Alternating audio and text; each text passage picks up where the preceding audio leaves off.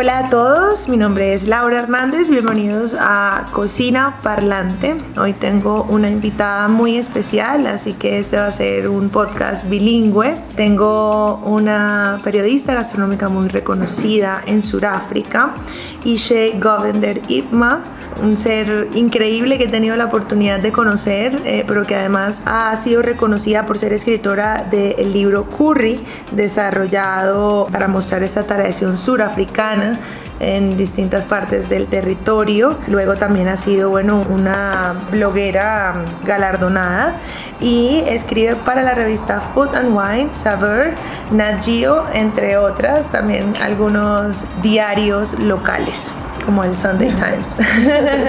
so, Ishay, welcome. Hi, Laura. Hi, how are you? I'm good, thank you. good. It is a pleasure um, to have the chance to interview you. We've been talking a lot lately. Yes. But it's very interesting to see your trajectory as a blogger, mm-hmm. and I would like to know a little bit more about it. So, um, I'd like to ask you what is the role of bloggers in a positive development of a culinary culture in a country and how this has been for you as a South African? So I think the, the wonderful thing about blogging and social media is that we speak about community, and that's really you know because uh, working as a journalist, a freelance journalist, I know now, spending this time on the road, it can be quite lonely. But if we don't look just at blogging, but we look at social media, this becomes the connection. So you'll find a lot of journalists have blogs or websites as well, either for daily updates or just for a sense of putting thoughts down that you can't necessarily place anywhere else. My journey perhaps was the other way around. I was a lawyer first. And then I took a sabbatical and I started a blog, Food and the Fabulous, one night because I'd been communicating with food journalists on Twitter. Mm-hmm. And sharing my recipes mm-hmm. in, uh, in, at that stage 114 characters, and I just took just decided that maybe I should also put these recipes and stories down on the blog. So your first approach to journalism? I was I was studying. Was, sorry, I was chatting to to journalists on Twitter so mine is a really roundabout uh, kind, you know, way of doing it. And then I gave it gave me the confidence to start this uh, blog. And in the first year, it won for best South African food and wine blog. But I think it did because there was a community aspect to it. I was working with the World Food Program mm-hmm. um, on a little project that they were doing about so hunger. there was some sort of connection with food issues. Yes, and there always has been. You know, if you just look at perhaps not in my work in law, but just certainly in the things I've always been interested in, which are community, which are social mm-hmm. issues issues. Mm-hmm. And food is this perfect, well, it's imperfect, but it's a perfect vehicle. Mm-hmm. And you and your mom know this so well. Yes. To address issues, to bring about change, and to start conversations. Yeah. And was after Food and the Fabulous uh, won this award and got lots of attention that I, I suppose I had the confidence to not give the work away for free mm-hmm. because so many editors and uh, you know television mm-hmm. programs wanted to uh, mm-hmm. to feature perhaps not me but the idea behind Food and the mm-hmm. Fabulous, and then I started writing in print, and this was in 2010. So that's 2010. my yeah. So that's my story. So you've been you've been writing for eight years now. Yeah.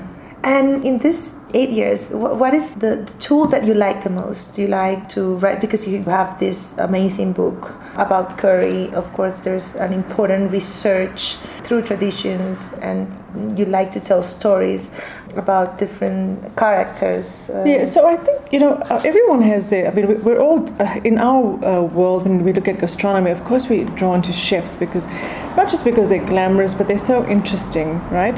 But if I take it one further, or should I say one step back, really, it's the social anthropology that interests me. Mm-hmm. And uh, I compiled this book, Curry Stories and Recipes Across South Africa, for the layperson, the person like you and me, it, as much as I'm interested in um, anthropology, it couldn't be an academic study because what happens? And we speak to five academics in the room, and it gets stored in a library to be used as a dusty reference. Mm-hmm. I wanted to tell the story of the past because in our country there's been so little healing, very little trauma counseling, you know, post and pre apartheid, but particularly post apartheid which was a very repressive regime. I mean, mm-hmm. I grew up yes, you under up. the system. I was mm-hmm. 13 years old when it f- failed, so I have a very clear memory of what life was like before. So what we do in this book is we explore one dish called a curry We also look at how spices travel between the east and west coast in a country that's very big and a country that's repressed. So, how do you travel if you're not allowed to travel? If you need a pass in your hand to go to certain places? If you're black and you're not allowed to pass, what happens?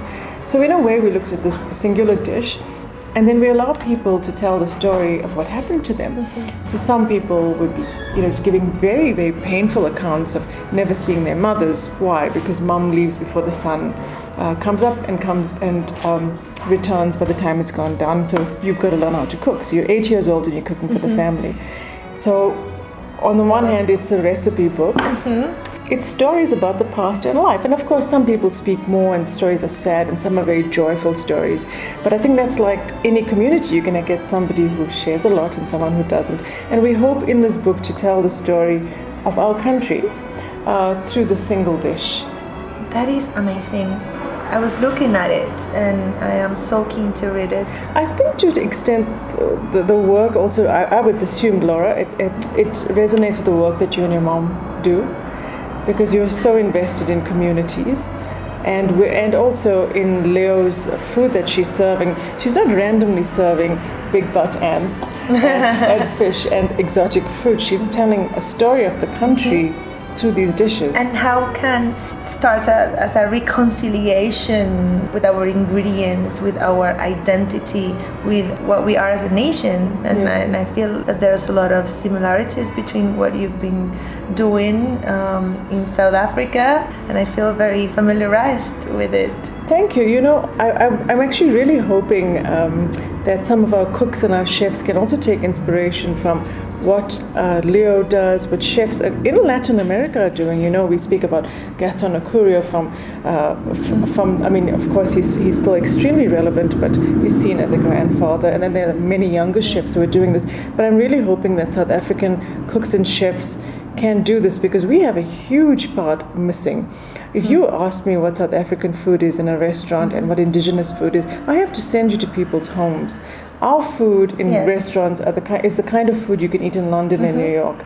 Very Eurocentric, very mm. trendy. In Colombia, we are in the same process.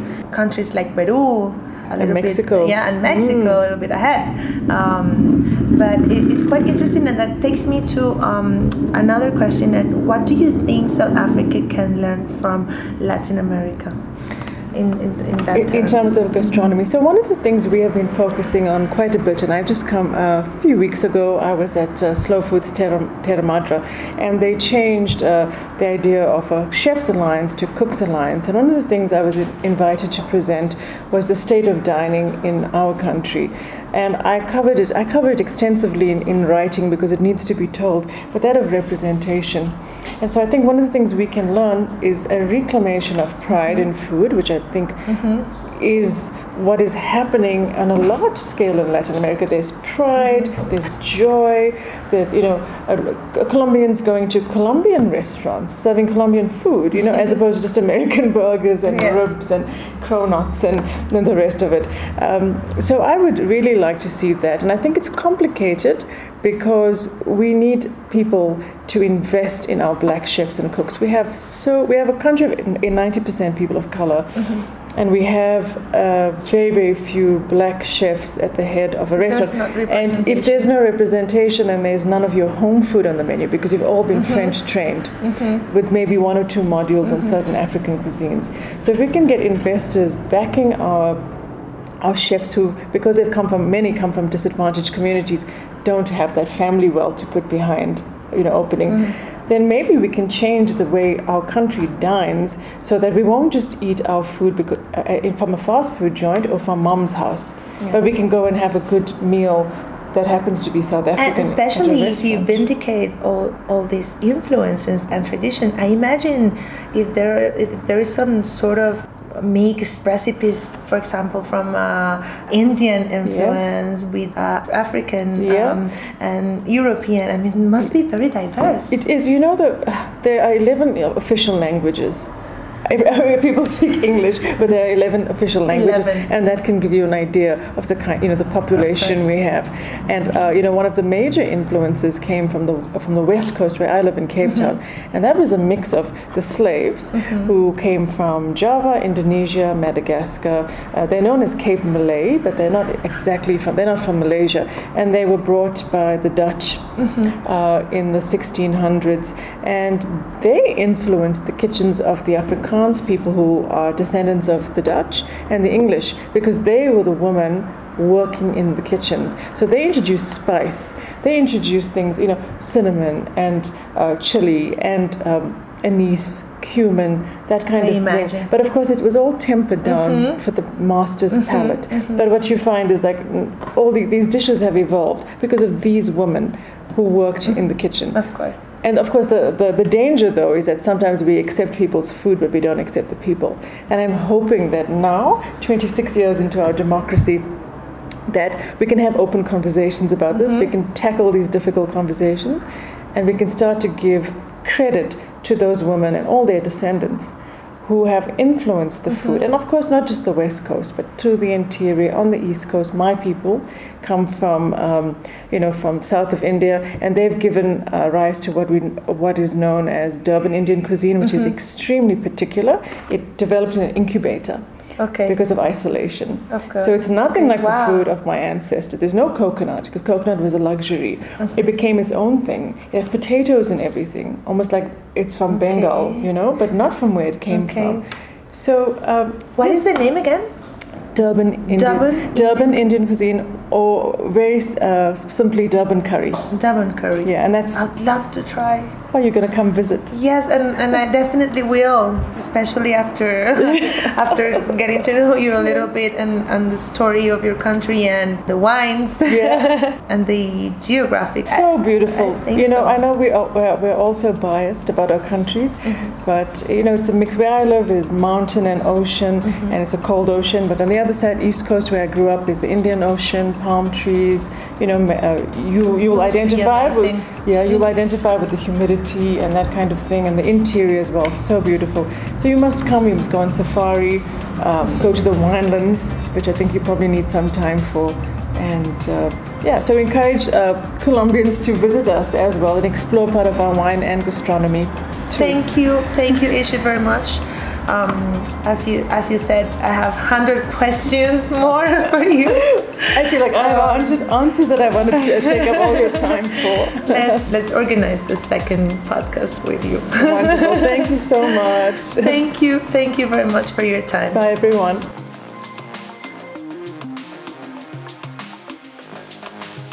Hasta luego. Esto fue un capítulo más de Cocina Parlante. Nos vemos en una próxima oportunidad.